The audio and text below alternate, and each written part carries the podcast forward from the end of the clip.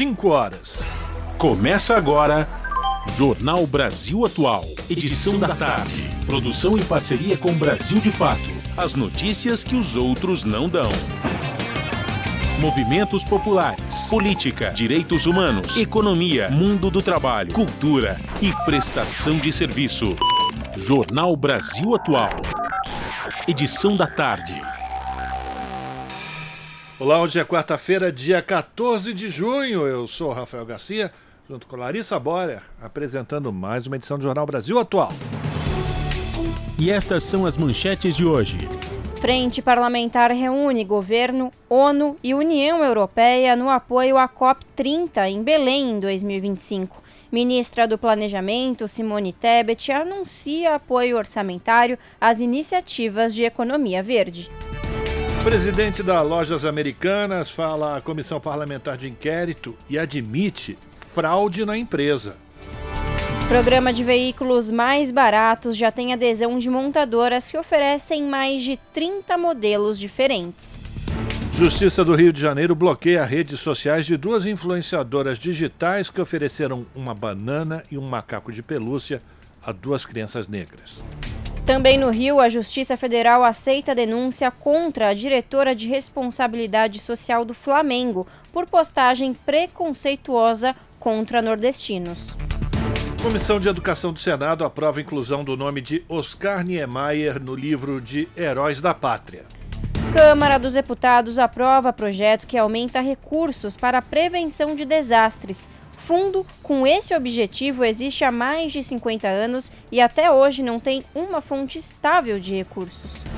Relatório da Agência da ONU para Refugiados atinge a maior quantidade de deslocados já registrada.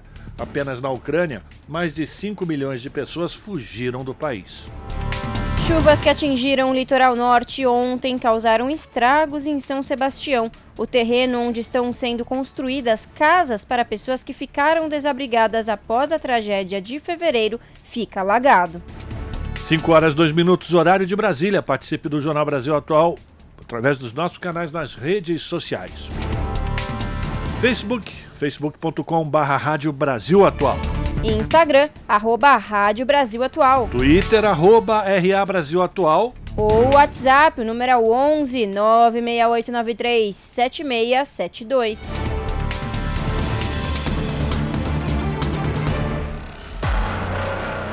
Você está ouvindo? Jornal Brasil Atual, edição da tarde. Uma parceria com Brasil de Fato. Na Rádio Brasil Atual. Tempo e temperatura.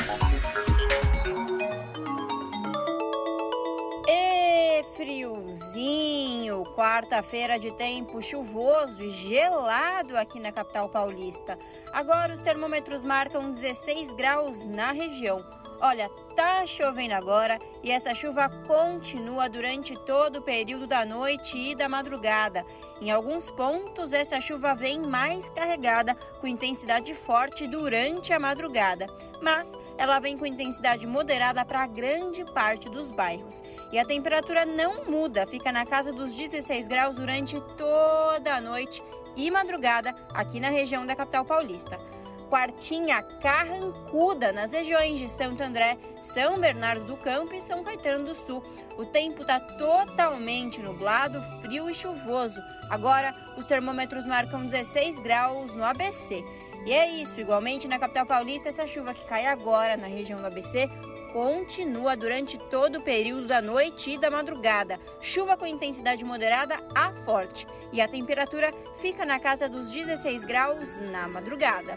Em Mogi das Cruzes, a quarta-feira também é de tempo totalmente fechado e chuvoso. Os termômetros marcam 16 graus neste momento.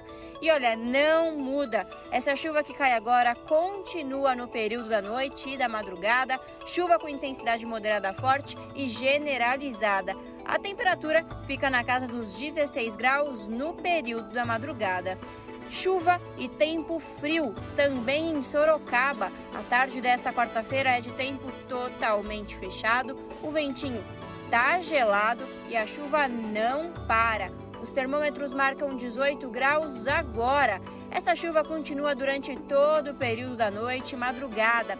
Chuva com intensidade moderada forte e a temperatura fica na casa dos 17 graus no período da madrugada. No finalzinho do jornal, eu volto para falar como fica o tempo nesta quinta-feira. Na Rádio Brasil Atual, está na hora de dar o serviço. Vamos lá, 5 horas, 5 minutos, trânsito aqui na cidade de São Paulo, segundo a CT, a Companhia de Engenharia de Tráfego, final de tarde dessa quarta-feira apresenta 439 quilômetros de ruas e avenidas com trânsito lento. Lembrando que a partir de agora, até as 8 da noite, os carros com placas finais 5 e 6 não devem circular na região, no centro expandido aqui da cidade de São Paulo, senão leva multa, rapaziada. 439 quilômetros nesse momento. A pior região é a Zona Oeste, apresentando 139 quilômetros.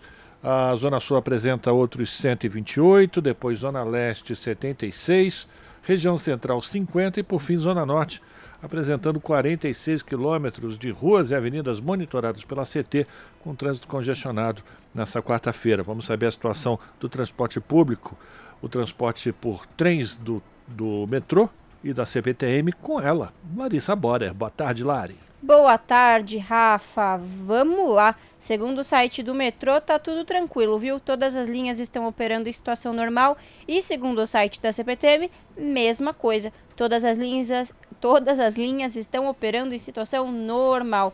E é isso, Rafa. A gente sempre dá uma conferida tanto no Twitter da, do metrô e da CPTM e também no site chamado Direto dos Trens, para saber se é isso mesmo, se todas as linhas estão operando em situação normal. E tá mesmo, tá tudo tranquilo, viu?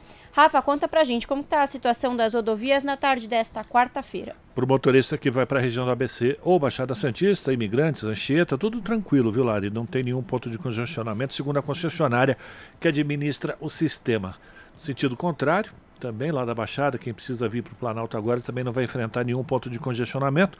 Portanto, se você tem que pegar a estrada, meu amigo, em direção à Baixada Santista, boa viagem!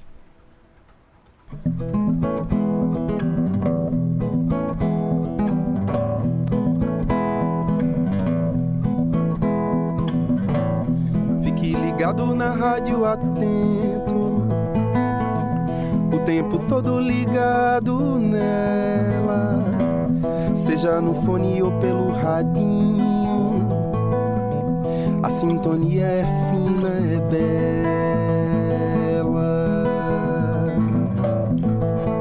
Rádio Brasil Atual.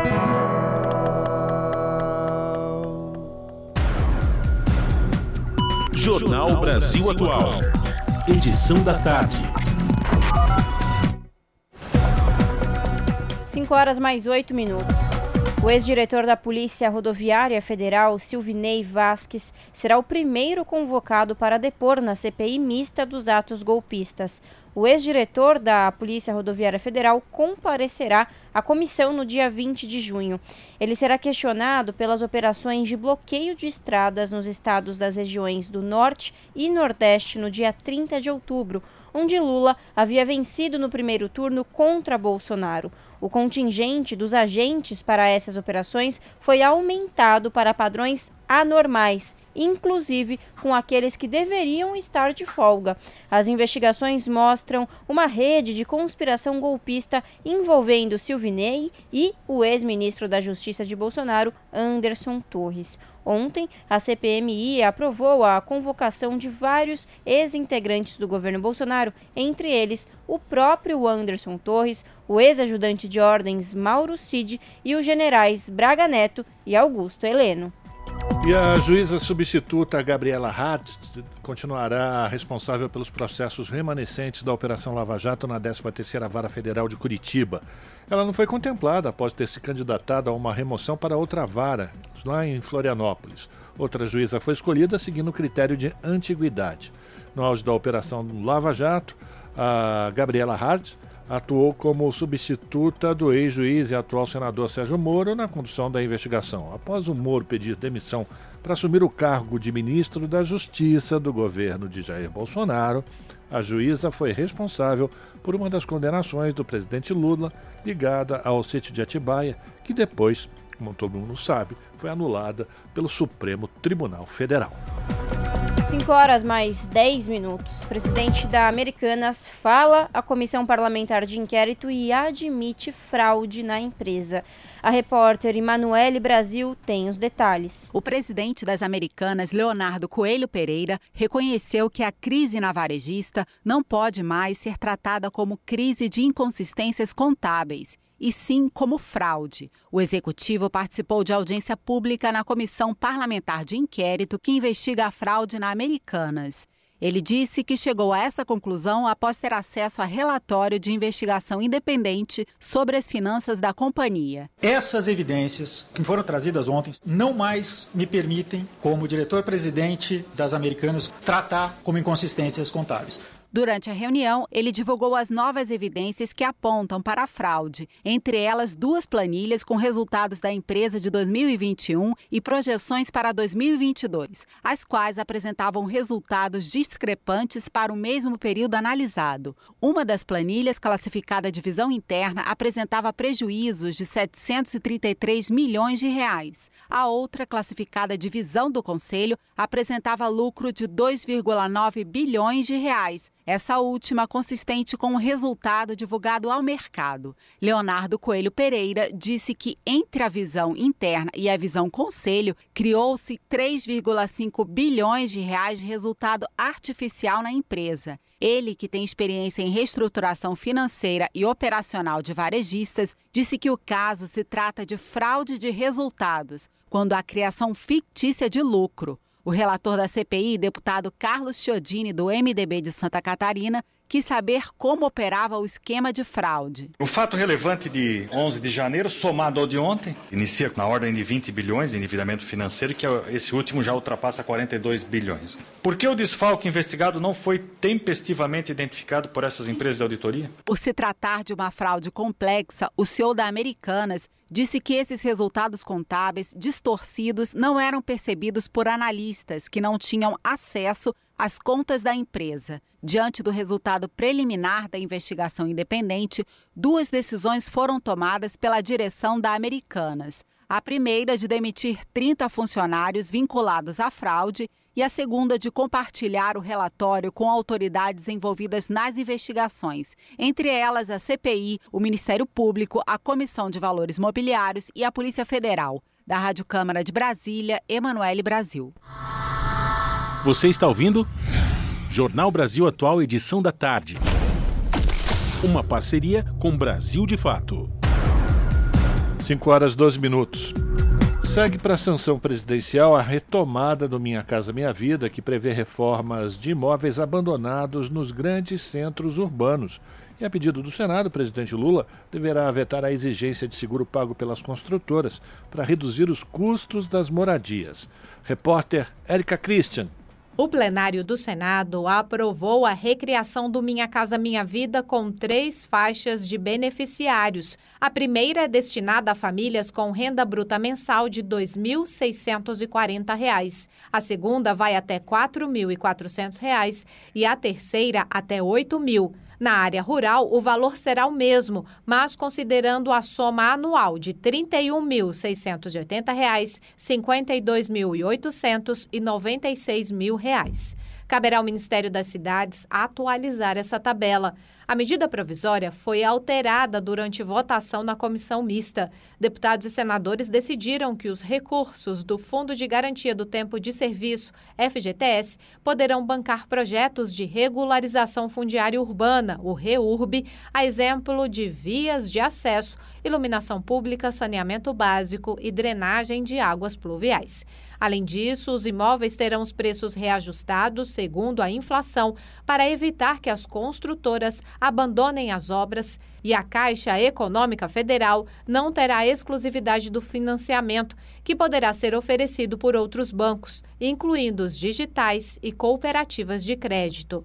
A chamada faixa 1 contará com 10 bilhões de reais em crédito. O relator, senador Efraim Filho, do União da Paraíba, destacou ainda outras novidades, entre elas a reforma de imóveis inutilizados nas grandes cidades, o chamado retrofit, que contará com 5% do dinheiro reservado para o programa e a construção de moradias em bairros localizados próximos dos centros urbanos. Se tentou corrigir muitos problemas de versões antigas. A gente viu em alguns casos de versões anteriores projetos habitacionais muito fora do contexto urbano, que gerava dificuldade de transporte coletivo, gerava dificuldade das famílias que lá eram inseridas poderem frequentar a escola, postos de saúde, mercado.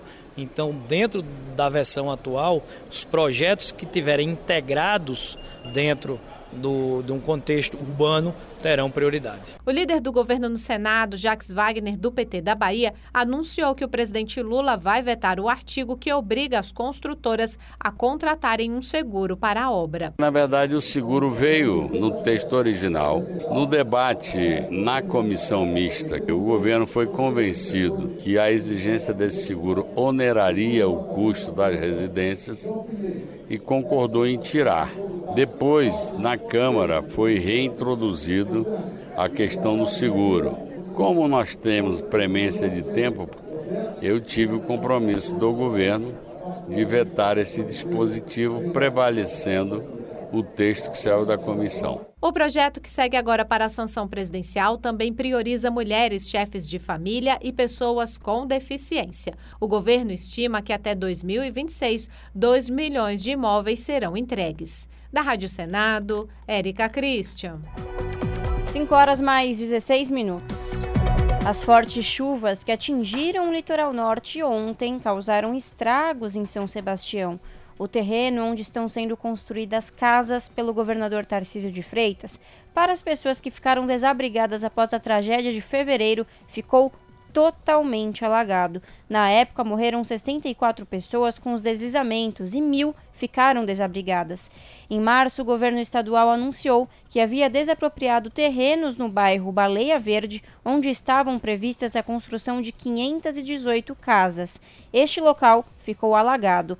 Moradores da Barra do Saí, principal local da tragédia de fevereiro, contam que estão apavorados com a situação e criticam a demora das autoridades para apontar uma solução para a região. As obras estão sendo realizadas em ritmo muito lento.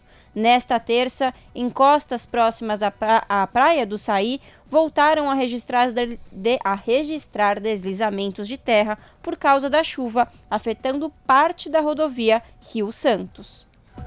E do litoral norte, nós vamos para o interior de São Paulo, porque a Secretaria de Saúde de Campinas confirmou a morte da adolescente de 16 anos de idade, que estava internada em um hospital privado no município com suspeito de, suspeita de febre maculosa.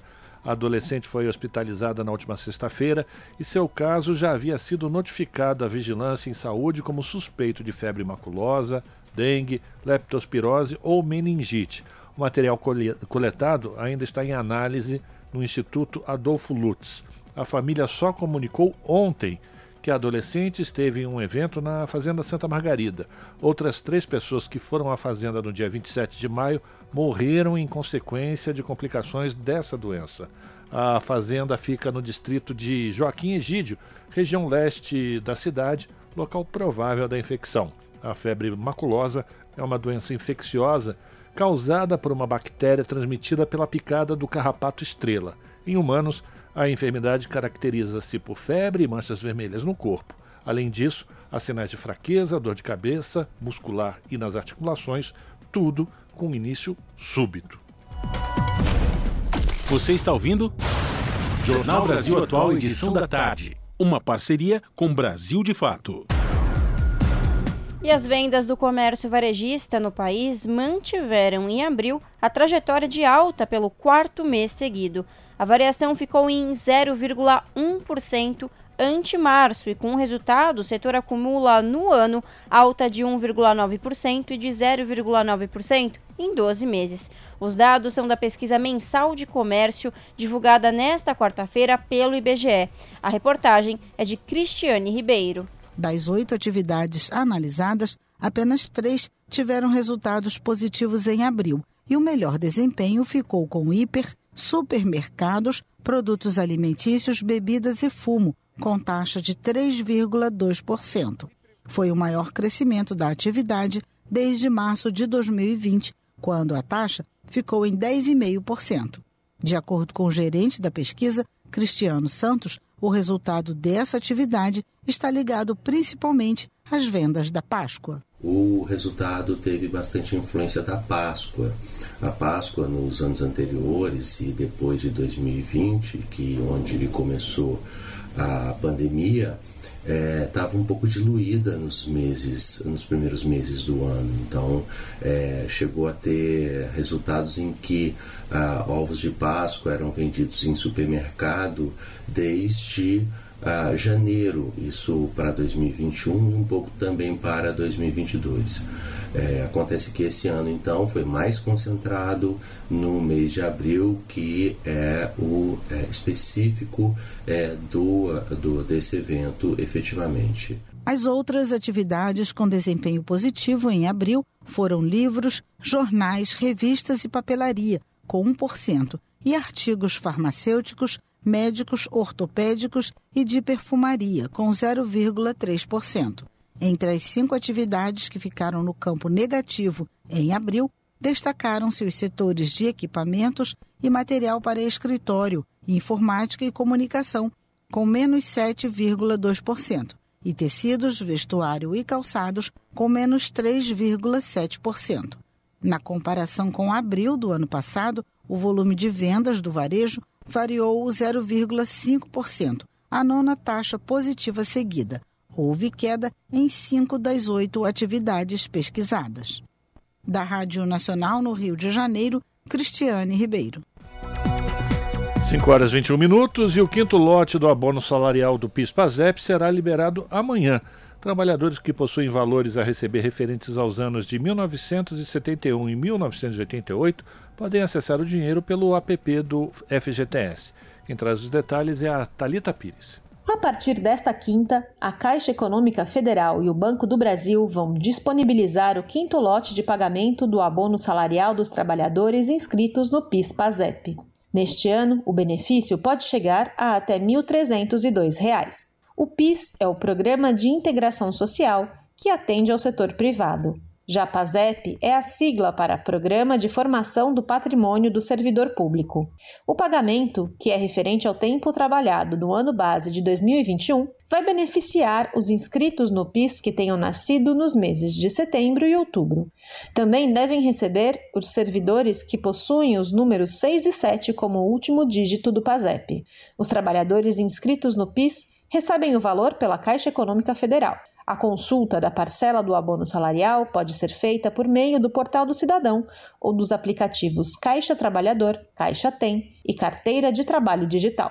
No caso do PASEP, o pagamento é feito via Banco do Brasil e a consulta pode ser realizada na própria página do banco na internet ou no aplicativo Carteira de Trabalho Digital. Vale lembrar que os saques podem ser feitos em caixas eletrônicos e em agências lotéricas até o dia 28 de dezembro deste ano.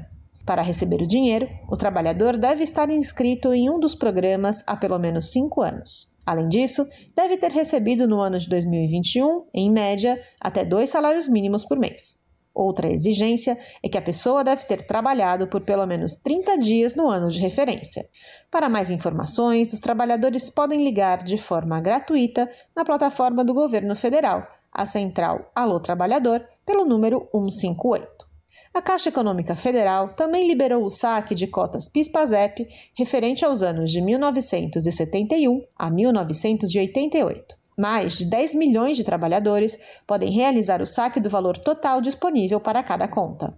Os detalhes sobre os valores estão disponíveis no aplicativo do FGTS nos sistemas Android e iOS. Caso haja valores disponíveis, o trabalhador deve indicar uma instituição bancária por onde poderá sacar o dinheiro. O saque poderá ser realizado até o dia 5 de agosto. De São Paulo, da Rádio Brasil de Fato, com reportagem de Mariana Lemos, locução Talita Pires. 5 horas 24 minutos.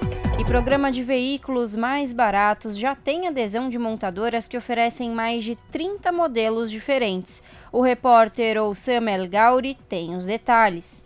nove montadoras aderiram ao programa de carro mais barato com 31 modelos em várias versões. As montadoras de carros Renault, Volks, Toyota, Hyundai, Nissan, Honda, GM, Fiat e Peugeot são as que participam do programa até o momento, de acordo com o Ministério do Desenvolvimento, Indústria e Comércio de Serviços. A lista completa dos modelos, das versões e das faixas de descontos pode ser conferida na página do Ministério gov.br/mdic. Repetindo, gov.br/mdic.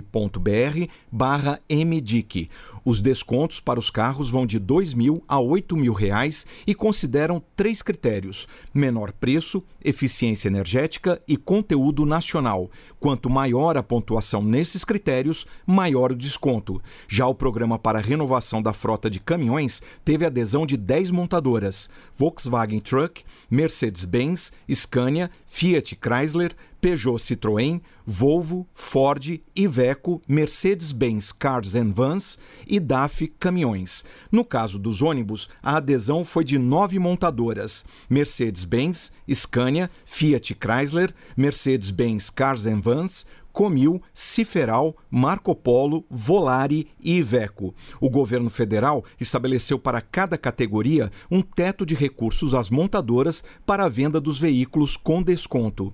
300 milhões no caso dos ônibus, 500 milhões no caso dos carros e 700 milhões para caminhões, tudo em créditos tributários. As adesões das montadoras até o momento correspondem a 30% dos tetos de ônibus e carros e quase 15% do teto para caminhões.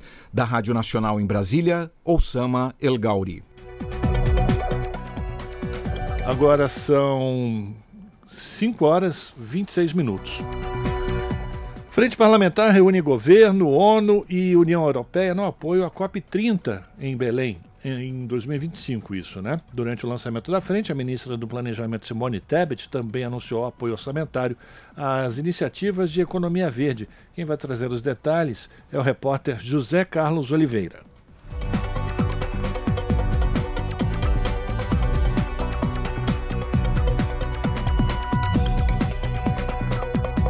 A Frente Parlamentar para o Fortalecimento da COP30 no Brasil foi lançada na Câmara dos Deputados com forte apoio do governo federal e de representantes da Organização das Nações Unidas, da União Europeia e de outros organismos multilaterais. A trigésima edição da Conferência da ONU sobre Mudanças do Clima está prevista para 2025 e deve acontecer em Belém, no Pará, em pleno bioma amazônico. O ministro das Relações Exteriores, Mauro Vieira, informou que os países latino-americanos já anunciaram apoio à candidatura brasileira. Ele espera a palavra palavra final durante a COP28, que será realizada no fim de novembro deste ano em Dubai, nos Emirados Árabes. A realização da COP30 em Belém será a culminação do retorno do Brasil como ator central nas negociações de clima. Temos um importante caminho para trilhar até a COP de Belém. Durante a COP28, a próxima COP, em Dubai, o Brasil buscará quebrar a inércia em torno dos compromissos negociados. Os países desenvolvidos têm que cumprir com suas obrigações, inclusive com o compromisso de financiamento da ordem de 100 bilhões de dólares anuais. A ministra do Planejamento, Simone Tebet, anunciou apoio orçamentário às iniciativas de economia verde marcada pela produção com baixa emissão de gases poluentes.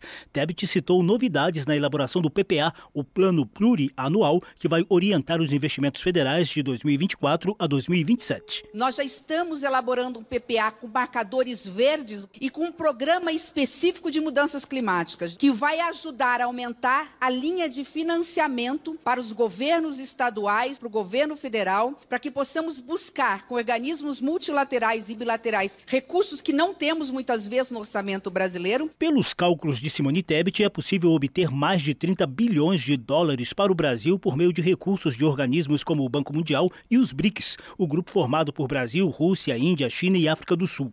Os ministros do Desenvolvimento Regional, Valdez Góes, e das cidades, Jader Filho, também prometeram suporte de infraestrutura à Prefeitura de Belém e ao governo do Pará nos preparativos da COP30. A coordenadora da ONU no Brasil, Silvia Hux, reforçou a intenção de novas parcerias, como a realizada recentemente com o consórcio de governadores da Amazônia na criação do Fundo para a Promoção do Desenvolvimento Sustentável no Bioma. A COP30 pode ser também um ponto de inflexão na luta contra a crise climática. Trazer para terras amazônicas as grandes negociações internacionais sobre o clima vai colocar as florestas no centro das discussões. Mais do que isso, a conferência vai ajudar a difundir para todo o mundo a riqueza, o potencial e as vozes da sociobiodiversidade da Amazônia. O embaixador da delegação da União Europeia, Inácio Rubio, informou a visita de representantes do Parlamento Europeu ao Brasil entre 21 e 22 deste mês e também destacou a já anunciada doação de 20 milhões de euros ao Fundo Amazônia. A coordenadora da Frente Parlamentar para o Fortalecimento da COP30 no Brasil, deputada Elcione Barbalho, do MDB do Pará, comemorou a união de esforços. Acreditamos que essa é uma oportunidade única única para discutirmos medidas e soluções concretas para o enfrentamento das mudanças climáticas. Estamos correndo contra o tempo e a luta contra o colapso ambiental é urgente, mas hoje podemos olhar o futuro do nosso país com mais esperança. Nós voltamos a ser exemplo de comprometimento e a cooperação internacional no trabalho pela defesa do meio ambiente. A Frente Parlamentar já conta com a adesão de mais de 200 deputados. Entre os principais objetivos, Elcione Barbalho citou incentivos à bioeconomia, transição para modelos produtivos de baixo carbono, recuperação florestal e apoio aos povos tradicionais como ribeirinhos, indígenas quilombolas que vivem em harmonia com a natureza. Da Rádio Câmara de Brasília, José Carlos Oliveira. São 5 horas e 30 minutos e aqui no Jornal Brasil Atual nós temos o prazer de voltar a conversar com o professor Wagner Ribeiro, que é professor do Departamento de Geografia da Universidade de São Paulo e do Programa de Pós-Graduação em Ciência Ambiental. Professor Wagner, muito boa tarde, bem-vindo aqui ao Jornal Brasil Atual. Tudo bem com o senhor? Tudo bem, Rafael. Boa tarde a você, boa tarde a quem nos acompanha. Hoje a gente vai conversar com o professor Wagner Ribeiro sobre um projeto de lei que foi encaminhado pelo governo Lula ao Congresso Nacional, que fala sobre normas de controle, origem, compra, venda, transporte de ouro no território brasileiro. Como é que o senhor avalia esse projeto, professor, e de que maneira ele pode contribuir para diminuir a, enfim, a destruição ambiental que esses garimpos e principalmente os garimpos ilegais vêm causando no país e o ataque, inclusive, a, po a povos originários, né, professor? Eu vejo com muito bons olhos, Rafael, porque é, atualmente a legislação ela é bastante, digamos assim, facilitadora né, para o ilícito. Por quê? Porque ela parte do princípio de que uma simples declaração de boa-fé é, do, de, de quem quer vender o ouro é suficiente para garantir né, a procedência desse material. E nós sabemos que, infelizmente, grande parte desse material não é extraído, como você disse há pouco, de maneira legal. Né? Muitas vezes, inclusive, invadindo áreas de povos originários, contaminando com as terras com mercúrio, eh, trazendo problemas de saúde e dificultando muito a vida das comunidades originárias. Então, esse novo projeto de lei, a expectativa é que ele permita o rastreamento do material. Então, você vai ter lá é, a autorização de lavra, a partir da autorização de lavra você vai ter que mostrar como é que você retirou o material, como é que você processou, quais foram, os, a, quais foram as técnicas usadas né, para a separação desse material, eventuais efluentes, enfim, é um processo bem mais rico, bem mais complexo, né, que vai permitir um maior controle do governo das diversas etapas. E principalmente acabar com esse ato de boa-fé, né, onde o indivíduo vai lá e fala, não, eu tirei direitinho, todo mundo acaba, tem que acreditar, porque ele simplesmente falou, e infelizmente dessa forma era uma é, como estava é, funcionando era muito fácil você regulamentar né o, o material que era retirado ilegalmente dessas áreas todas que você comentou há pouco. Então a expectativa é que a gente possa assim agora né passar a ter um instrumento de acompanhamento de monitoramento para que a mineração ocorra dentro das leis dentro das normas e do manejo ambientalmente correto. Pois é professor porque parece que até agora é, o, o, garimpeiro ele poderia apenas, ou a empresa que comprou esse, esse ouro, apenas é, declarava que esse ouro tinha sido extraído de uma lavra que é legalizada. Mas ninguém corria atrás para ver se realmente foi dali que saiu esse ouro. Né? E parece que outro ponto que foi muito importante, já está em, em prática, e isso parece que já ajudou bastante, foi a obrigatoriedade da emissão de nota fiscal eletrônica, porque aquelas notas fiscais de papel abriam margem também para muita mutreta, né, professor? É verdade, Rafael. A, a, a, nota fiscal eletrônica ela tem um registro, né? Isso tudo acaba sendo encaminhado para mais órgãos, né? Digamos assim, quase que de maneira imediatamente, né? Enquanto que nós sabemos que para imprimir um talão em papel de nota né, é muito simples até, né? E muitas vezes com informações que não são verdadeiras. É, desde a empresa, que às vezes que, que, né, que não é registrado, ou então com números, com dados errôneos, né, às vezes de maneira proposital, enfim. Então, sem dúvida, essa, essa etapa né, da fiscalização com a, a nota eletrônica já, é um, já foi um avanço. Mas é preciso ir além, né? É preciso realmente identificar claramente se a origem desse material vem de uma lavra autorizada né, e se ele está sendo é, retirado de maneira adequada, com as boas práticas da mineração. Né? Hoje existe já muito estudo, muito conhecimento, Rafael, para que você possa ter a extração de um material sem esgotar, por exemplo, a própria, é, a, própria fonte né, do material e, ao mesmo tempo, e principalmente, tomando todos os cuidados de mitigação que os efeitos dessa operação podem trazer. Né? Então, nós estamos falando de mineração, nós estamos falando de remoção de de superfície, né, da, da, cobertura vegetal, nós estamos falando muitas vezes de cavas bastante profundas, em algumas situações que o material está associado com outros materiais, você não pode usar qualquer é, elemento químico para separar, como geralmente se faz, infelizmente, com mercúrio, que acaba sendo mais barato e o mais usado, trazendo muitas consequências aí para a saúde da, população. Então é de fato um avanço, né, que nós esperamos que isso é, tramite bem no Congresso e depois possa ser sancionado pelo presidente para que isso possa vigorar o mais rápido possível. É de total interesse da sociedade brasileira uma regulamentação dessa ordem. Pois é, professor, o senhor tocou num ponto que, é, que eu acho que é fundamental e a gente precisa é, ficar muito atento, que é o Congresso Nacional agora começa a tramitação no Congresso Nacional, mas vamos lembrar né, que esse Congresso, essa legislatura que foi eleita ainda na, na, com essa espuma final aí desse bolsonarismo mais retrógrado, ela é muito reacionária e, ela, e, e esses parlamentares, boa parte deles defendem exatamente esse tipo de ação. É preciso ter pressão da sociedade para que isso é, consiga tramitar de uma maneira rápida e não seja desvirtuado no Congresso, né, professor? Sem dúvida, Rafael. E para isso é, é necessário promover audiências públicas, convidar aí é, técnicos especializados, pesquisadores que têm conhecimento hoje, né? E há, felizmente, muita massa crítica na universidade que pode aportar conhecimento, aportar informação para a sociedade e, fundamentalmente, gente na rua, né? Nós, não, conseguimos, não começarmos a, a usar esse expediente, é, vai ser difícil a relação com o Congresso. Nós estamos há apenas quase seis meses né, de, de governo e, e infelizmente é, as relações não estão boas. Né? Para evitar que cada emenda, cada ação custe 1 bilhão e 700 mil, como foi da última vez, é necessário mostrar apoio popular ao presidente. Afinal de contas, ele foi eleito, né? E está se tentando aí, é, digamos assim, roubar o espaço do presidente, ao mesmo tempo para ganhar para cada votação algum tipo de benesse, né? Via as chamadas emendas parlamentares, que são é, muito dúbias, né? O destino final desse recurso. Então, é de fato um momento muito sério, muito importante, de quebra de braço, diria assim, né, entre o Congresso e o governo. E eu espero que a sociedade brasileira fique atenta e, e principalmente se mobilize né, com manifestações importantes para que a gente possa fazer valer o interesse geral que foi sacramentado na eleição do ano passado, né, a partir de um projeto que respeita a Constituição, como é o caso do presidente Lula. Professor, para a gente terminar, vamos falar sobre é, dinheiro. Né? A gente teve aqui a, a, a visita da representante da União Europeia, que liberou mais recursos para a preservação da, do Fundo Amazônia, enfim, né, ser utilizado, utilizado no Fundo Amazônia, e também eh, foi é, criado na, no Congresso Nacional uma frente parlamentar exatamente de apoio à COP30, que vai acontecer em 2025 lá na cidade de Belém. A importância também de fortalecer essas ações, né, professor?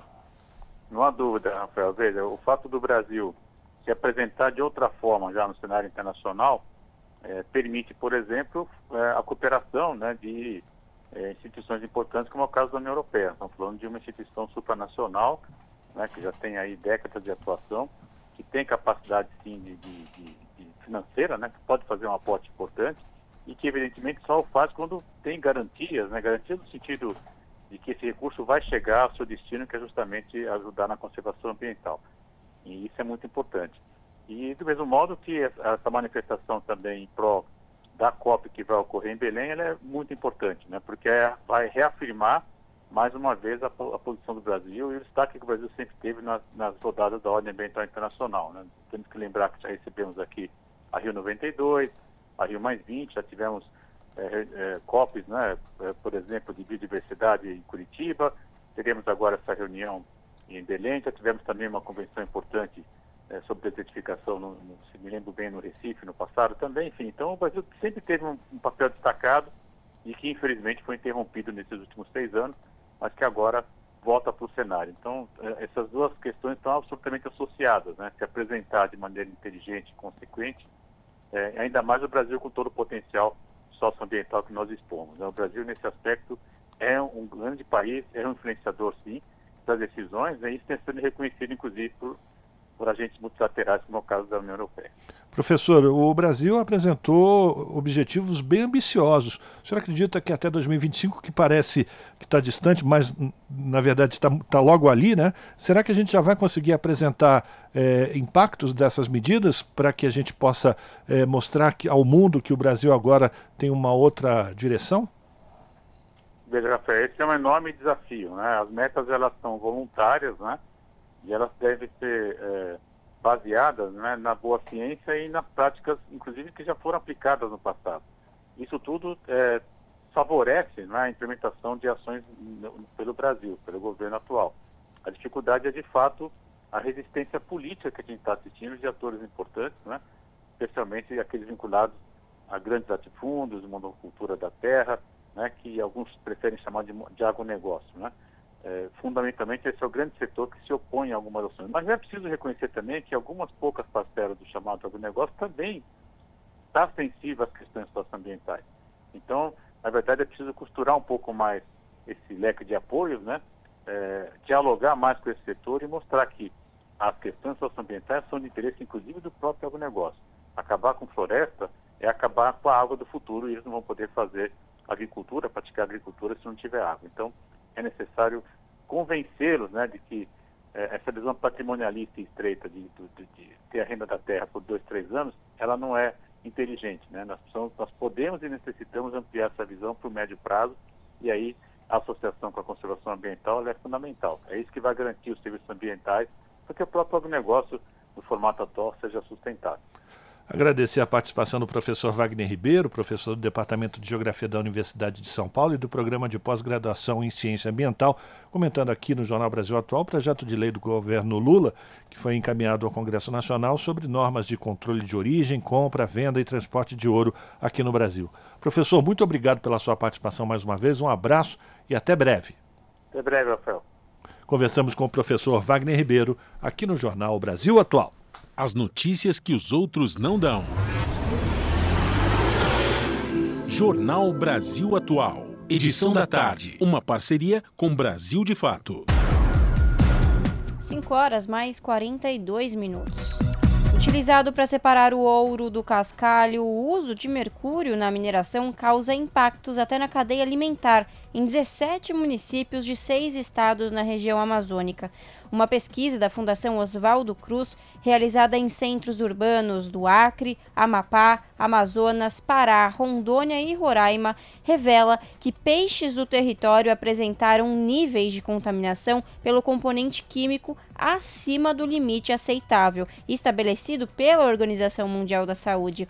O levantamento aponta que os piores índices estão em Roraima, com 40% de peixes com mercúrio acima do limite recomendado, e Acre, com 35,9%. Por outro lado, os menores indicadores estão no Pará, com 15,8%, e no Amapá, com 11,4%. Na média, 21,3% dos peixes comercializados nas localidades e que chegam à mesa das famílias na região amazônica têm níveis de mercúrio acima dos limites seguros. Nos seres humanos, a contaminação por mercúrio pode causar desde dificuldades motoras a problemas de visão e alterar outros sentidos, além de afetar o campo neurológico. 5 horas e 43 minutos e a Câmara dos Deputados aprova projeto que aumenta recursos para a prevenção de desastres.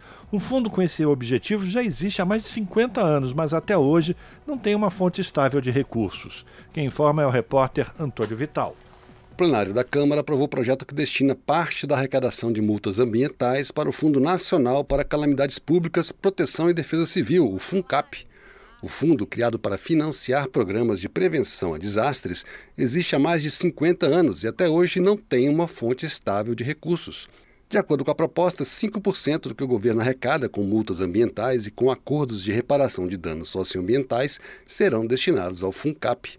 Já os fundos estaduais e municipais destinados à execução de ações de prevenção em áreas de risco de desastre também ficarão com 5% da parcela que cabe ao Estado ou município.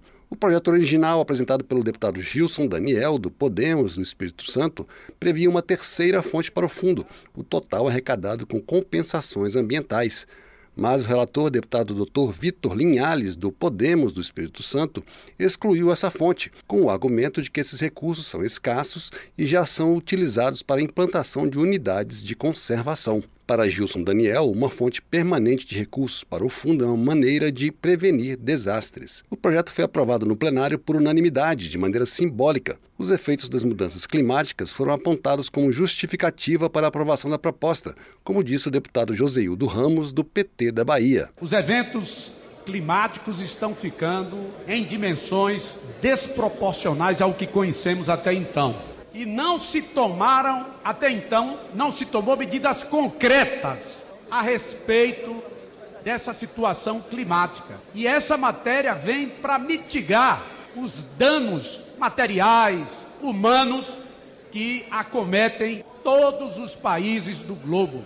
Informações do Sistema Integrado de Informações de Desastres apontam que entre 2013 e 2020 foram registrados quase 23 mil casos de situação de emergência e estado de calamidade pública no país, com 44 mil mortos e 1 milhão e 600 mil pessoas desalojadas.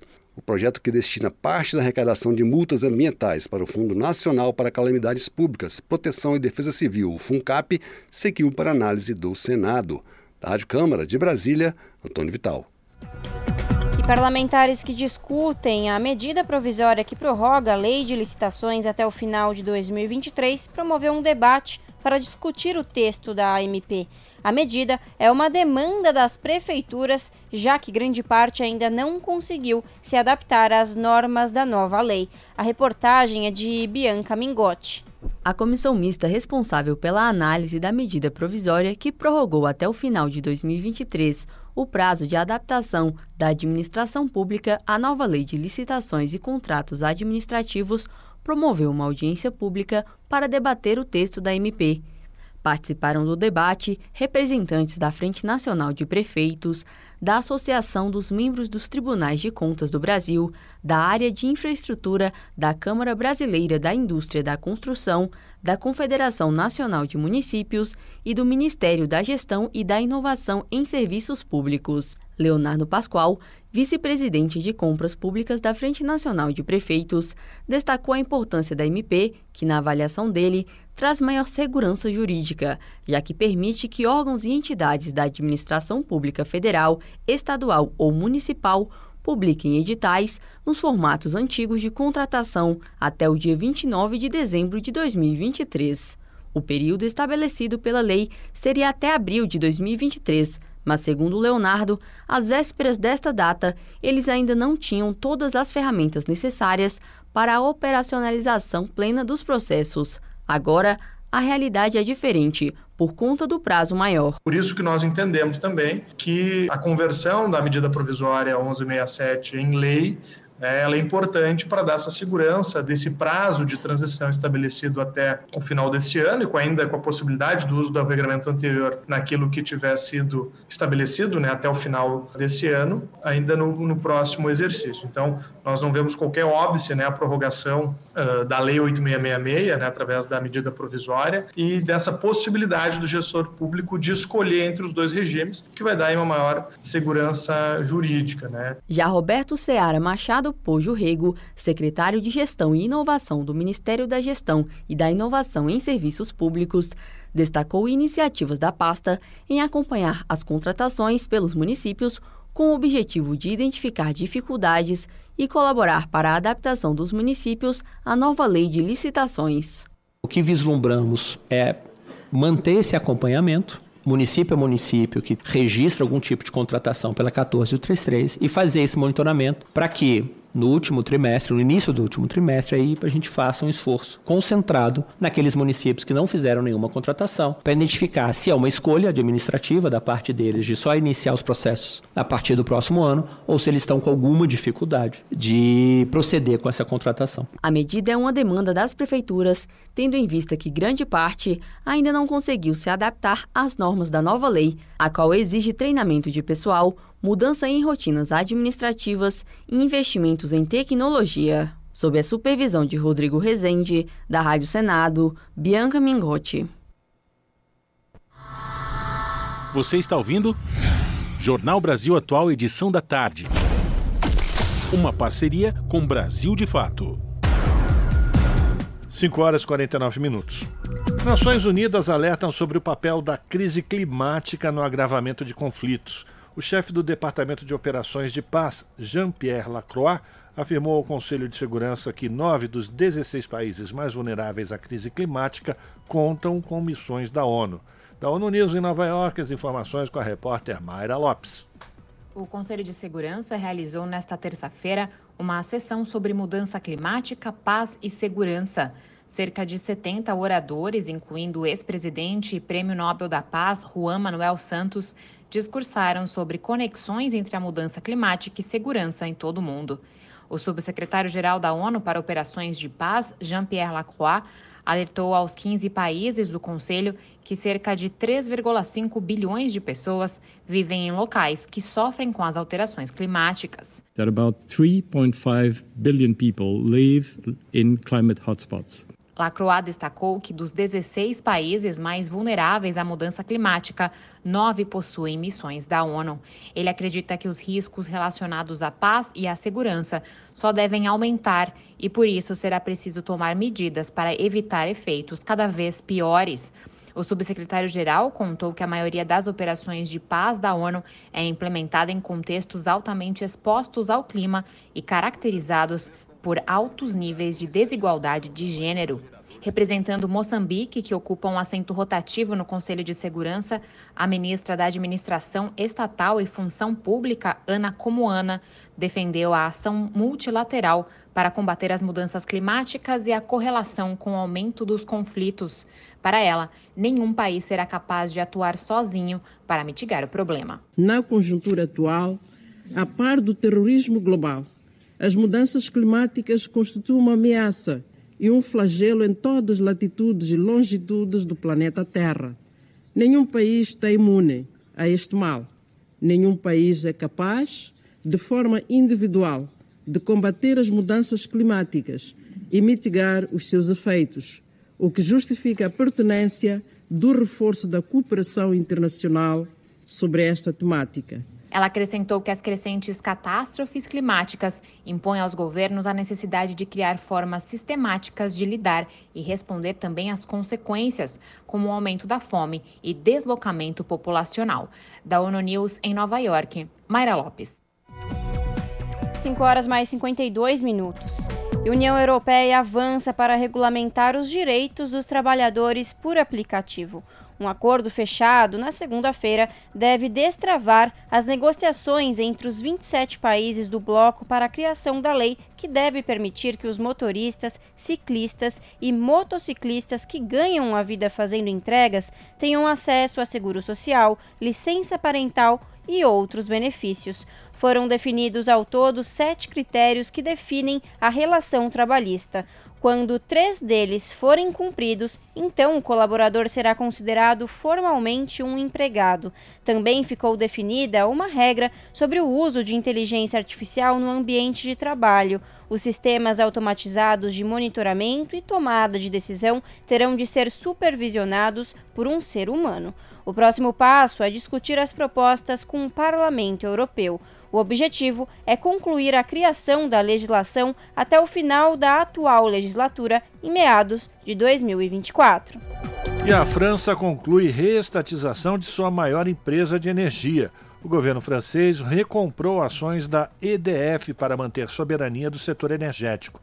Quem traz os detalhes é Rodrigo Durão, do Brasil de Fato. O governo francês concluiu nesse mês a reestatização da maior geradora de energia elétrica do país, a EDF, Electricité de France. A empresa, que já teve ações negociadas em bolsas de valores, voltou a ser 99,9% de propriedade do Estado francês. A reestatização já tinha sido anunciada em julho do ano passado. Na época, o governo possuía 84% das ações, ou seja, era sócio controlador. Mesmo assim, pretendia comprar o restante das ações para poder tocar projetos de soberania energética. A ideia era fazer isso sem ter que dar satisfações sobre o lucro a acionistas privados da empresa. Segundo o governo, esses projetos são indispensáveis para o futuro energético da França. Parte desses projetos devem tornar a matriz energética do país mais sustentável e menos dependente do gás importado da Rússia, que está em guerra contra a Ucrânia. Para recomprar parte das ações, a gestão do presidente Macron gastou cerca de 10 bilhões de euros. Enquanto isso, aqui no Brasil, o governo federal recebeu cerca de 30 bilhões de reais para se desfazer do controle da Eletrobras, privatizada no ano passado. A União detinha perto de 70% das ações da empresa. Na contramão do que fez a França, o governo do ex-presidente Bolsonaro optou por reduzir a participação na companhia para 43%. Com essa medida, acabou cedendo espaço sobre as decisões da companhia, inclusive para investidores estrangeiros. Além disso, por conta da lei sobre a privatização da Eletrobras, os 43% de participação do governo só dão 10% de direito a voto. Isso reduz ainda mais o controle do governo sobre a empresa. O governo Lula entrou no STF contestando esse trecho da lei. O executivo pede que a corte considere inconstitucional o dispositivo que limita o poder de voto de acionistas que detenham mais de 10% das ações da Eletrobras. O caso ainda não foi julgado. De São Paulo, da Rádio Brasil de Fato, Rodrigo Durão. E relatório da Agência da ONU para Refugiados atinge a maior quantidade de deslocados já registrada. Quem tem os detalhes é o repórter Felipe de Carvalho mais de 108,4 milhões de pessoas foram forçadas a abandonar suas casas em 2022. O número recorde foi registrado pela Agência da ONU para Refugiados, Acnur. Em maio deste ano, o número chegou a 110 milhões, principalmente devido ao grande número de pessoas que tiveram que fugir da violência do conflito no Sudão, na África. Os números constam do relatório Tendências Globais do Deslocamento Forçado, divulgado nesta quarta-feira. O assessor de comunicação do Acnur nas Américas, Luiz Fernando Godinho, diz que os fatores que forçam as pessoas a saírem de seu país incluem não só conflitos e guerras, mas também impactos das mudanças climáticas, pobreza e instabilidade política. E na América Latina não é diferente. Três dos cinco países que mais receberam solicitações de refúgio em 2022 estão na América Latina, nas Américas, na região das Américas, Estados Unidos, é, Costa Rica e México. Ou seja, os movimentos que a gente vê na América Latina hoje refletem essa, essa complexidade é, do cenário internacional. Do Panamá, Godinho contou à ONU News que a guerra na Ucrânia foi o grande vetor da enorme quantidade de refugiados registrada no ano passado. Mais de 5,7 milhões de pessoas deixaram o país. O fluxo de refugiados dessa magnitude não era visto desde a Segunda Guerra Mundial. Godinho explicou que o movimento de refugiados e imigrantes da Venezuela define a situação na América do Sul. A movimentação ali acontece principalmente na região do Darién, que faz a divisa da Colômbia com o Panamá. A rota em direção à América Central é considerada muito perigosa e inóspita. Já na América Central, muitas pessoas se deslocam por causa de conflitos internos devido à violência e aos efeitos do clima. Importante é desmistificar um pouco a discussão de que toda a população que se move na América Latina é, e em outras regiões das Américas vai em direção aos Estados Unidos. Há sim esse movimento, mas muito, um grande número dessas pessoas, nós digamos a maioria dessas pessoas, permanece nos países da América Latina. Então, um desafio grande, e a gente tem reforçado muito isso, é a necessidade de que essas pessoas tenham soluções é, como, por exemplo, documentação, registro, para que possam se estabelecer nos países em que elas se encontram e não necessitem de fazer novos movimentos em busca dessa proteção é, que elas estão almejando. O especialista do Acnur destacou que o retorno voluntário é uma das soluções previstas nas convenções que orientam o trabalho da agência. Segundo ele, quando existem condições de retorno, a maioria das pessoas opta por voltar para casa. E ao falar de um outro país de língua portuguesa, Godinho lembrou Moçambique. No caso de Moçambique, é bastante simbólico e bastante ilustrativo sobre essa complexidade que a gente vive hoje no mundo. É, por um lado, existem, é, continua havendo deslocamentos internos no país, principalmente na região norte de Moçambique, onde há, há uma ação muito forte de, de milícias, de grupos armados, que tem causado deslocamento interno. Por outro lado, a gente vê pessoas retornando, principalmente aquelas que foram é, vítimas de, de eventos climáticos extremos, como furacões que atingem Moçambique, retornando para casa porque consideram e, e que, que existem essas condições de retorno. Ele afirmou que, acima de tudo, as crises humanitárias precisam de solução política. Da ONU News em Nova York, Felipe de Carvalho. Se você gosta do nosso jornalismo independente e quer rever nossas entrevistas e reportagens, acesse o canal da Rádio Brasil Atual no YouTube. Nosso endereço é youtube.com/rádio Brasil Atual. Ajude a nossa voz ser cada vez mais forte e ir cada vez mais longe. Inscreva-se em nossos canais, curta e compartilhe o conteúdo Rádio Brasil Atual e TVT. Rádio Brasil Atual e TVT. Compromisso com a notícia, compromisso com a democracia, compromisso com você. 18 horas. Rádio Brasil Atual. Para sugestões e comentários, entre em contato conosco por e-mail redação@jornalbrasilatual.com.br ou WhatsApp DDD 11 96893 7672. Acompanhe a nossa programação também pelo site redebrasilatual.com.br.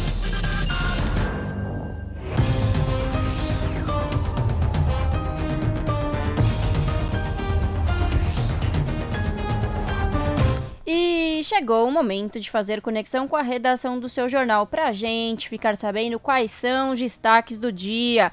O seu jornal começa pontualmente às 19 horas na TVT, canal digital 44.1 e também pelo canal do YouTube, youtube.com/redetvt. No comando dela, a apresentadora Ana Flávia Quitério. Boa noite, Flavinha. Quais são os destaques dessa quarta? Olá, Lares e Rafa, uma excelente noite a vocês e a todos os ouvintes da Rádio Brasil Atual. E vamos aos destaques desta quarta aqui no seu jornal. Bom, começando, né, uma história muito triste, quando algo, né, histórico é cortado ao meio, né? Muitos não respeitam a tradição do local. É o que acontece com Santa Marina Atlético Clube, que tem mais de 110 anos de existência. A sede do clube, desde 1949, ocupa uma pequena parte de um complexo de mais de 250 mil metros quadrados, propriedade da multinacional francesa Saint-Gobain. A repórter Gihanna Rodrigues ela acompanhou hoje a reintegração de posse do terreno e a resistência de quem ainda acredita na importância da memória do futebol da várzea. E aí no local ele deu nomes né, a vários jogadores. E um dado muito importante é que nada poderá sair do local até que termine a disputa na justiça. Ou seja, os pertences né, do Santa Marina permanecem no local enquanto é, permanece simblógrio. É, o que eles querem é que, na verdade, é, o espaço continue é, ali, já que, como eu disse no início, há uma história, né? Não é poucos anos, a gente está falando de mais de 110 anos de existência, são mais de 110 anos aí de história e que faz parte de São Paulo. E um estudo irá buscar compreender a percepção de policiais em relação às políticas públicas de segurança, o funcionamento do sistema de justiça, a democracia e os direitos humanos no exercício de suas funções. O estudo também irá analisar a relação entre polícia e sociedade a partir da perspectiva dos agentes investigando né, as suas rotinas, as condições de trabalho, também a saúde mental que é importante. Hoje em dia, pouca gente mantém ela em dia, né? E também os funcionamentos das hierarquias, que são fatores que afetam o próprio desempenho desses policiais. Essas informações, elas devem ajudar a compreender o funcionamento do sistema. E para finalizar, uma área que é quase duas vezes o tamanho do território do estado do Rio de Janeiro, esses são os dados sobre o desmatamento divulgado em um relatório pelo projeto MAP Biomas. E uma iniciativa para salvar as florestas brasileiras, o Movimento dos Trabalhadores Rurais Sem Terra prometeu que irá plantar 100 milhões é, de árvores em 10 anos. voltando, né? Isso daí é uma iniciativa bem bacana, mas voltando sobre a questão do desmatamento, é um dado preocupante. Vale a pena toda a população se mobilizar, porque é algo que nós estamos sentindo reflexo e com certeza as nossas próximas gerações vão sentir muito mais se nada começar a ser feito. É, ao menos 21 árvores foram derrubadas. Não é por minuto, gente, não é por hora, é por segundo em 2022 só na Amazônia. Vou repetir: 21 árvores são derrubadas, foram derrubadas por segundo em 2022. A devastação dos biomas brasileiros cresceu 22,3%, superando 2 milhões de hectares destruídos em um ano. É o que revela o relatório anual sobre o desmatamento no Brasil, divulgado nesta semana. Bom, esses foram os destaques da edição de hoje aqui do seu jornal, mas vocês já sabem, né? notícias, informações, bora lá comigo pontualmente às sete da noite no seu jornal. Um bom jornal para vocês aí, Lares e Rafa. Beijão grande para todo mundo e até daqui a pouco. Jornal Brasil Atual, edição da tarde. Uma parceria com Brasil de Fato. Agora 6 horas e 5 minutos.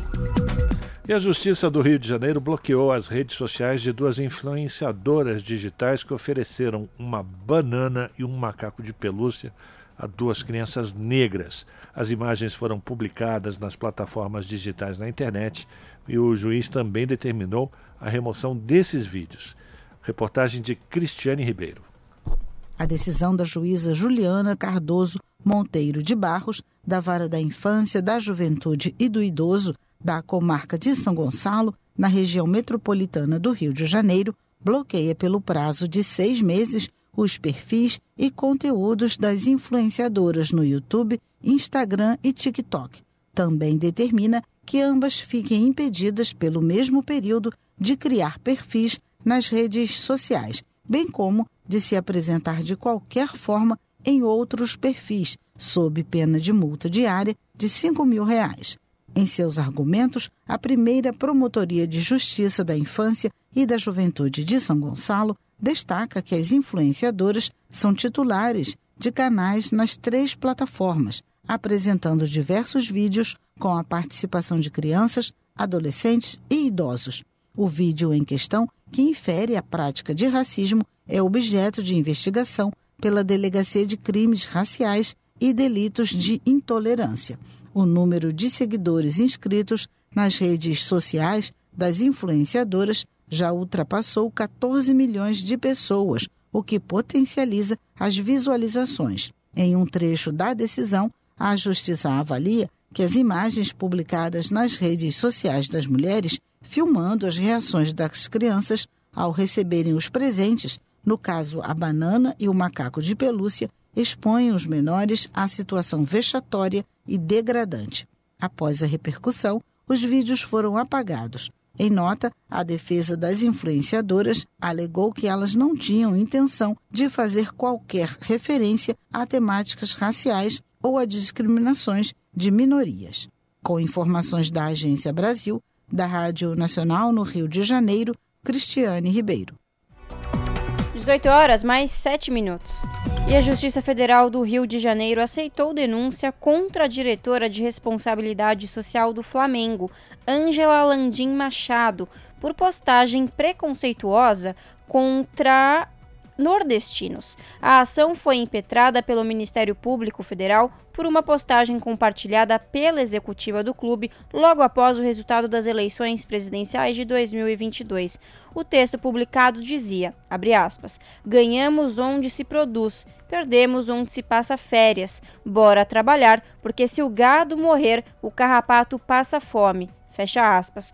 Com a aceitação da denúncia, a diretora do clube se torna ré pelo crime de prática de praticar, induzir ou incitar a discriminação ou preconceito de raça, cor, etnia, religião ou procedência nacional através do uso das redes sociais. O MPF já havia entrado com uma ação civil pública junto à 19ª Vara Federal contra Ângela, pedindo pagamento de 100 mil reais por danos morais coletivos. Entretanto, no fim de maio, o juízo da vara extinguiu a ação sem julgar seu mérito por considerar que não houve danos morais coletivos na postagem feita pela diretora do Flamengo.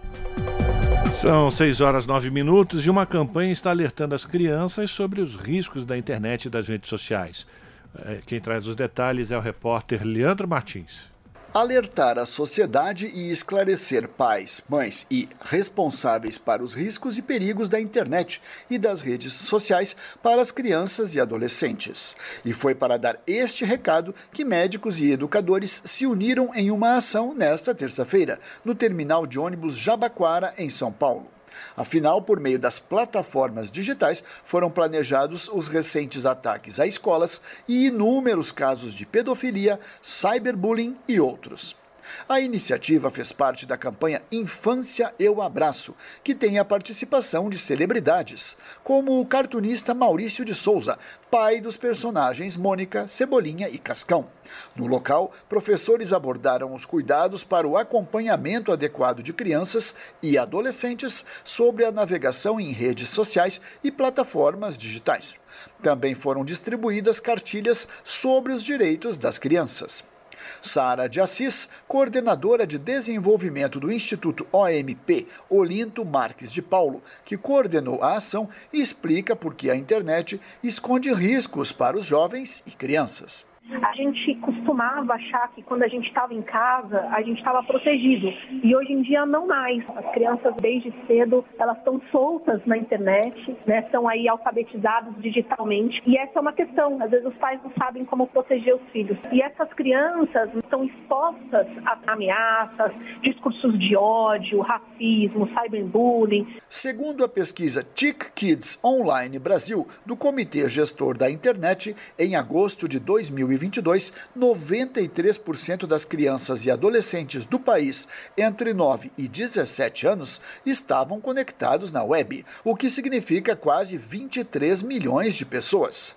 E de acordo com o estudo das Nações Unidas, 43% dos jovens dessa faixa etária não sabem checar se uma informação é falsa. Detalhes sobre o assunto podem ser obtidos na página do Instituto OMP na internet. Da Rádio Nacional em São Paulo, Leandro Martins. E o Ministério dos Direitos Humanos e da Cidadania criou nesta quarta-feira um grupo de trabalho para enfrentamento à violência financeira e patrimonial contra a pessoa idosa. A medida faz parte das ações no âmbito da campanha Junho Violeta, em alusão ao Dia Mundial da Conscientização da Violência contra a Pessoa Idosa, celebrado nesta quinta-feira, dia 15. Segundo o painel da Ouvidoria Nacional de Direitos Humanos, até a última atualização de dados, foram registradas 17.372 denúncias de violência financeira e patrimonial contra a pessoa idosa. Esse tipo de crime que envolve, por exemplo, ludibriar a pessoa idosa para desviar dinheiro ou patrimônio está previsto no Estatuto da Pessoa Idosa, com pena de reclusão de até quatro anos para quem o comete. O grupo de trabalho será coordenado pela Secretaria Nacional dos Direitos da Pessoa Idosa e terá 60 dias para apresentar estratégias para ensinar pessoas idosas a interagir e lidar com tecnologia, campanhas de conscientização, mecanismos de prevenção e aprimoramento dos canais de denúncia contra esse tipo de crime. E um relatório produzido pelas organizações não governamentais Terra de Direitos e Justiça Global mapeou 1.171 casos de violência contra defensoras e defensores de direitos humanos entre os anos de 2019 e 2022. Intitulado na, na linha de frente Violações contra quem defende os direitos humanos, o levantamento está na sua quarta edição. O novo trabalho se concentra nos anos do governo do ex-presidente Bolsonaro. As vítimas das violências, as vítimas das ocorrências mapeadas, desculpe, são ativistas que atuam, por exemplo, em apoio à população em situação de rua, ribeirinhos, povos indígenas, quilombolas, crianças e mulheres em situação de violência doméstica. O estado com maior número de registros foi o Pará, onde houve 143 casos. Em seguida aparecem Maranhão, Bahia e Pernambuco. Quase metade, 47%, desses casos envolvem violências registradas na área da Amazônia Legal. O relatório indica que o governo de Jair Bolsonaro foi um agente ativo do ataque aos direitos humanos, fomentando a violência por meio de discursos e medidas políticas, entre elas a flexibilização do acesso às armas. Esse é o Jornal Brasil Atual, edição da tarde. Uma parceria com Brasil de Fato. 18 horas mais 14 minutos. 30 milhões de brasileiros ficarão prejudicados se não houver mudança no novo marco legal do saneamento básico. A afirmação foi feita por ministros que participaram de audiência pública no Senado. A reportagem é de Floriano Filho. No Brasil, cerca de 100 milhões de pessoas não têm acesso ao saneamento básico e mais de 30 milhões não têm acesso à água potável. Os ministros da Casa Civil, Rui Costa, e das cidades Jader Filho participaram da audiência conjunta das comissões de infraestrutura, do meio ambiente e de desenvolvimento regional do Senado para debater o saneamento básico no país. Jader Filho reconheceu os méritos do novo marco legal de 2020. Ele estabeleceu novas regras para o financiamento e para as parcerias público-privadas. O ministro explicou que a legislação aumentou a competição e deu maior segurança jurídica ao setor. Isso fez com que os investimentos passassem de 15 bilhões de reais em 2020 para mais de 24 bilhões projetados neste ano. Por outro lado, impôs exigências de capacidade financeira que, segundo os cálculos do governo, 1.113 municípios com cerca de 30 milhões de habitantes não teriam como demonstrar. O atual governo suspendeu essas obrigações em dois decretos, mas uma votação na Câmara dos Deputados retomou os artigos. Jader alertou os senadores sobre as consequências para esses municípios caso o Congresso não aprove a flexibilização. Eles ficariam impedidos de receber recursos públicos federais, de pegar empréstimos, é, e com isso, uma área que é tão sensível, com todas as implicações na questão da saúde pública é, das pessoas, seriam diretamente afetados e não poderiam receber recursos. O ministro Rui Costa também defendeu a redução de exigências para que seja possível que qualquer município, independentemente do tamanho da renda, possa expandir as redes de água e esgoto. Se bem montado o arcabouço, os projetos ficam de pé. E o que nós queremos, portanto, é possibilitar que todas as regiões do país, independente de serem pobres, ricas, medianas, independente se aquele município tem água ou se não tem água, ele possa viabilizar através de um dos modelos o abastecimento de água de rede de esgoto. O senador Rogério Marinho, do PL do Rio Grande do Norte, um dos requerentes da audiência pública, defendeu o novo marco regulatório do saneamento e disse que o Brasil fracassou como país nessa área nos últimos 60 anos. Tendo sido ministro do Desenvolvimento Regional no governo anterior, ele afirmou que os brasileiros não podem continuar esperando pela universalização dos serviços de esgoto e água tratada e acha equivocada a mensagem que o governo passa ao tentar reduzir as exigências da lei. Nós estamos dizendo o seguinte: olha, vocês passaram 60 anos, deixaram 100 milhões de brasileiros sem esgoto tratado. Toma mais 5 anos e nós vamos cumprir o projeto de universalização em 2033. O relator na Comissão de Infraestrutura do Senado do projeto aprovado na Câmara dos Deputados será o senador Confúcio Moura, do MDB de Roraima. Da Rádio Senado, Floriano Filho. 18 horas 17 minutos e o governo federal institui o Programa Nacional de Controle do Tabagismo. Quem traz os detalhes é Ana Lúcia Caldas. No Brasil, 443 pessoas morrem a cada dia por causa do tabagismo. Esse número chega a mais de 200 mil mortes por ano. A partir de agora, o Programa Nacional de Controle do Tabagismo está instituído no âmbito do SUS, o Sistema Único de Saúde. A portaria do Ministério da Saúde está publicada no Diário Oficial da União desta terça-feira e vem regulamentar o programa que é realizado pelo Brasil desde 1989. A chefe da Divisão de Controle de Tabaco e outros fatores do INCA, o Instituto Nacional do Câncer, Andréa Reis, diz que, ao contrário do que muita gente pensa, não se trata apenas da oferta do tratamento já existente no SUS.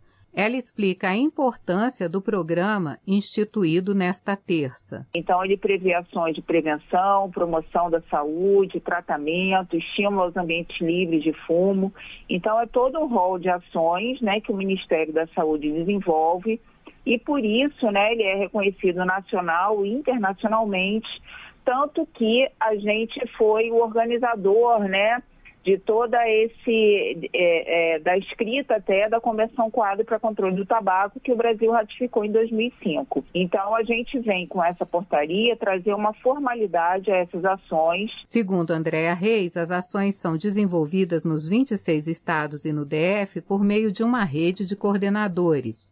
O SUS traz o aparato para o fortalecimento nas ações para estados e municípios, contribuindo com a estratégia em nível federal. Andréa Reis ressalta que o custo para o Sistema Único de Saúde com doenças provocadas ou relacionadas ao tabaco é muito alto e defende que a indústria do setor seja responsabilizada. O SUS gasta né, cerca de 125 bilhões de reais por ano com as doenças tabaco relacionadas, então com, com tratamento, né, das doenças cardíacas, das doenças respiratórias. E a indústria do tabaco, apesar de ser legalizada no país, ela paga um tributo muito pequeno. Então, a gente tem uma medida agora né, no, no Congresso, realmente para que haja uma reforma tributária coerente com toda essa política e que a indústria realmente seja responsabilizada por esses custos. Andréa Reis cita que em 1989, quando foi criado o Programa Nacional de Combate ao Tabagismo, a prevalência no país era de quase 35% da população fumante. Pela Pesquisa Nacional de Saúde de 2019, o número caiu para 12% da população fumante. Da Rádio Nacional em Brasília, Ana Lúcia Caldas. 6 horas mais 20 minutos. Comissão da Câmara discute riscos e consequências do abate de jumentos no Brasil. Participantes pedem proibição dessa prática. Saiba os detalhes com a repórter Maria Suzana Pereira. Extinção de espécie e perda de parte da cultura brasileira são consequências do abate de jumentos, que também sofrem com doenças causadas por maus tratos, segundo afirmaram especialistas durante audiência pública na Comissão de Meio Ambiente e Desenvolvimento Sustentável da Câmara dos Deputados. Em 2021, o Ministério da Agricultura divulgou que, em média, 6 mil jumentos eram abatidos por mês no Brasil. De acordo com o órgão, o principal motivo para o abatimento do animal é a produção de jal, que é uma espécie de gelatina fabricada com o couro do jumento para ser utilizada na medicina tradicional chinesa. A coordenadora do Departamento de Direitos Animais do Ministério do Meio Ambiente e Mudança do Clima, Vanessa Negrini, alertou para a aceleração do processo de extinção dos jumentos, fato que, segundo ela, prejudica a biodiversidade brasileira.